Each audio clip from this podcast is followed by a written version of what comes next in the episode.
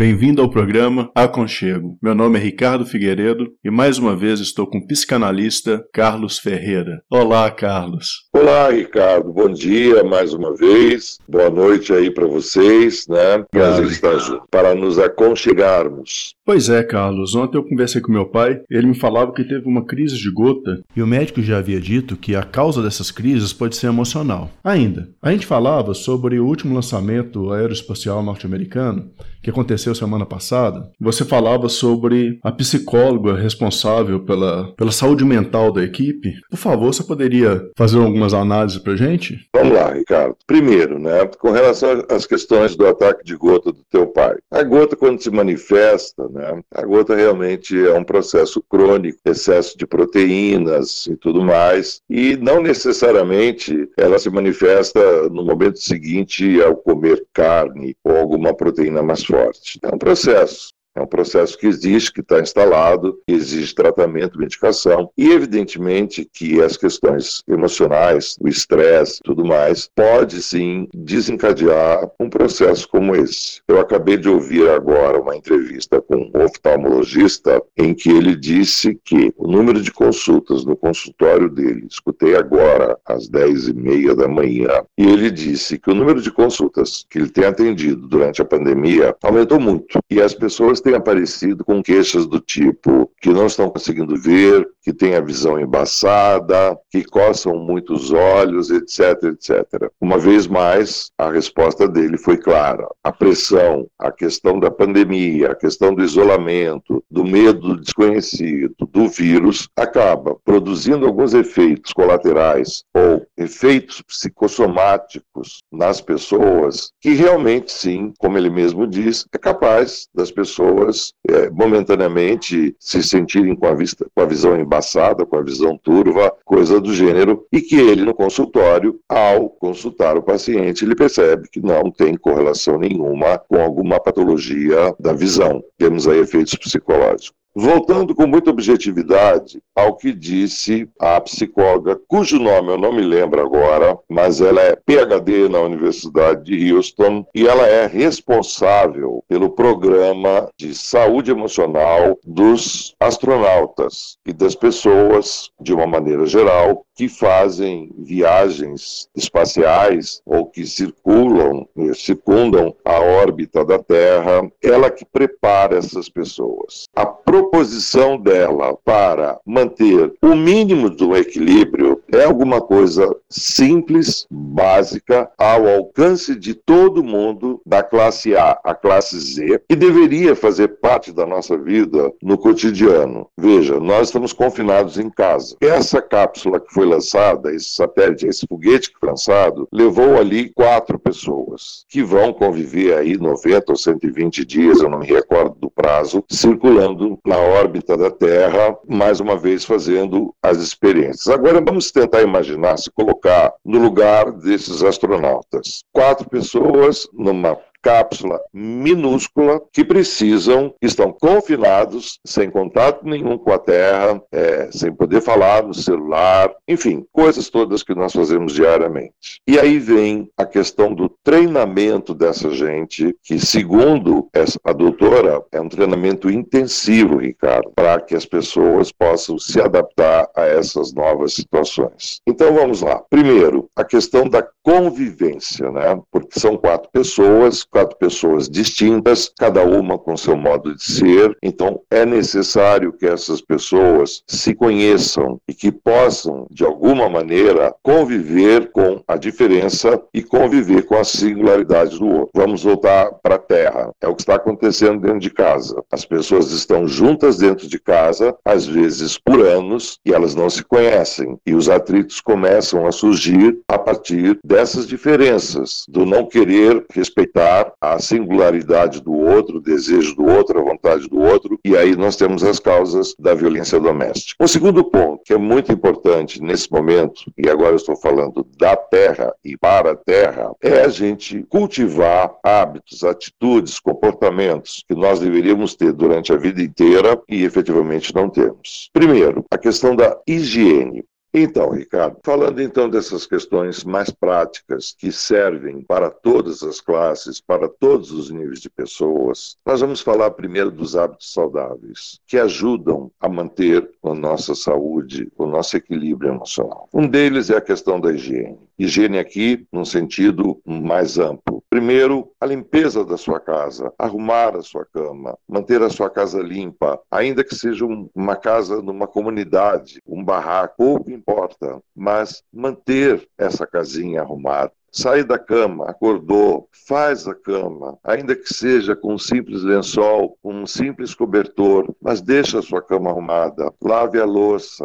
cuide das coisas da casa. Isso é importante. Isso traz uma sensação de prazer, de bem-estar, quando você percebe que você está vivendo num ambiente limpo, num ambiente organizado, ainda que seja uma casa muito simples e muito pobre. Quando a gente está falando de higiene, nós estamos falando também da higiene pessoal. Por quê? Porque nós estamos confinados, nós temos percebido e constatado pessoas passam o dia inteiro de pijama, não cortam as unhas, os homens não fazem ba a barba, as mulheres, que geralmente são vaidosas, muitas nesse momento sequer passam uma escova pelo cabelo, muitos se negam, né, ou estão se negando, até porque nós temos falta d'água no Brasil, né, a tomar seu banho. Enfim, isso tudo a gente pode juntar e chamar isso de higiene, uma contribuição para mantermos o nosso equilíbrio emocional. Higienizar o ambiente em que vivemos e nos tratar, fazer a barba, cortar as unhas, não passar o dia inteiro de pijama, enfim, não entrar numa relação de menos-valia consigo mesmo. O segundo ponto, Ricardo, que a gente vai ressaltar aqui é a questão do trabalho. Nós sabemos que nós estamos em quarentena, isolados, Muitos não podem trabalhar, mas é preciso ter uma atividade dentro de casa. E não necessariamente apenas a mulher. A mulher e o homem, o marido, os jovens, os adolescentes, as crianças, não importa. As crianças que arrumem seus brinquedos, o marido ajude a lavar a louça, ajude a estender uma roupa, trabalho, fazer algo como trabalho. O que eu quero dizer com isso é o seguinte: as pessoas não podem se considerar ou se sentir inúteis. Enfim, coisas simples, mas que tragam para essas pessoas, para nós, a sensação e o sentimento de que estamos sendo produtivos, ainda que confinados. O outro ponto, Ricardo, diz respeito a questão do lazer. E aí que é importante, o lazer. Nós já falamos de higiene, trabalho e o lazer. E o que é o lazer? O lazer nesse momento, já que também não se pode ir a cinema, teatro, e isso muitas vezes não é sequer alcançado pelas classes menos favorecidas, o lazer é buscar brincar com seus filhos. Se souber jogar um dominó em casa, vai jogar um dominó.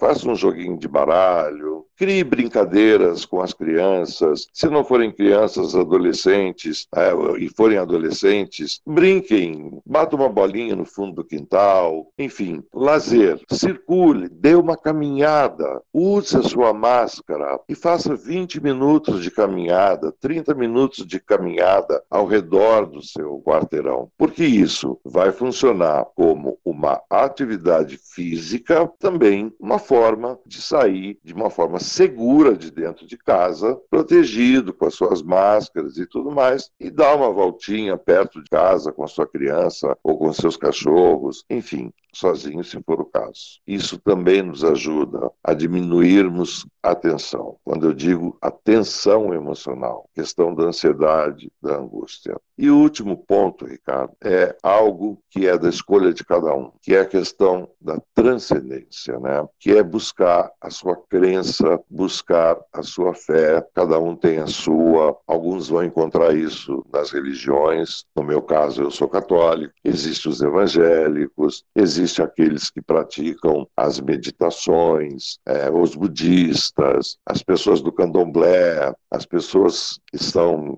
de alguma maneira ligadas as práticas da yoga e de meditação, etc, etc. É preciso, nesse momento também, abrir um espaço na nossa vida, no nosso dia a dia, seja rico ou seja pobre, para transcender, para falar com esse ser maior. Ou seja, eu estou falando aqui, no caso de nós, católicos, nos referindo a Deus. Eu estou me referindo a Deus. Há um momento do dia em que é possível agradecer, em que é possível abrir o coração e conversar com Ele, mas também é possível aqueles que acreditam nas pedras, nas runas, nas montanhas, enfim, cada um com a sua crença, mas é preciso que haja um momento, talvez o termo não seja espiritualidade, mas alguma coisa que nos conecte, que nos tire um pouco desse plano totalmente material e que nos leve a uma esperança, que nos leve a fortalecer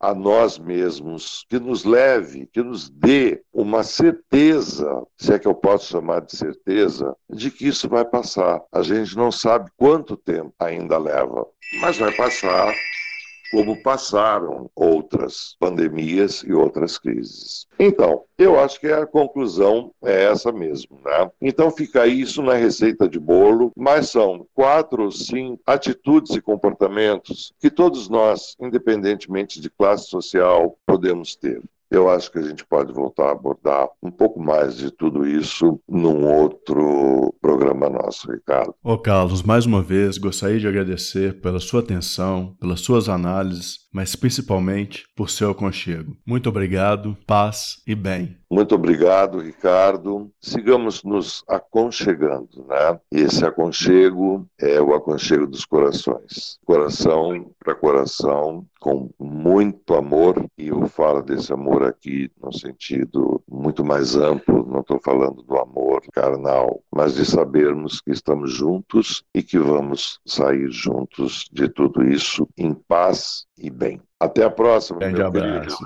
Até a próxima. Tchau. Tchau. tchau.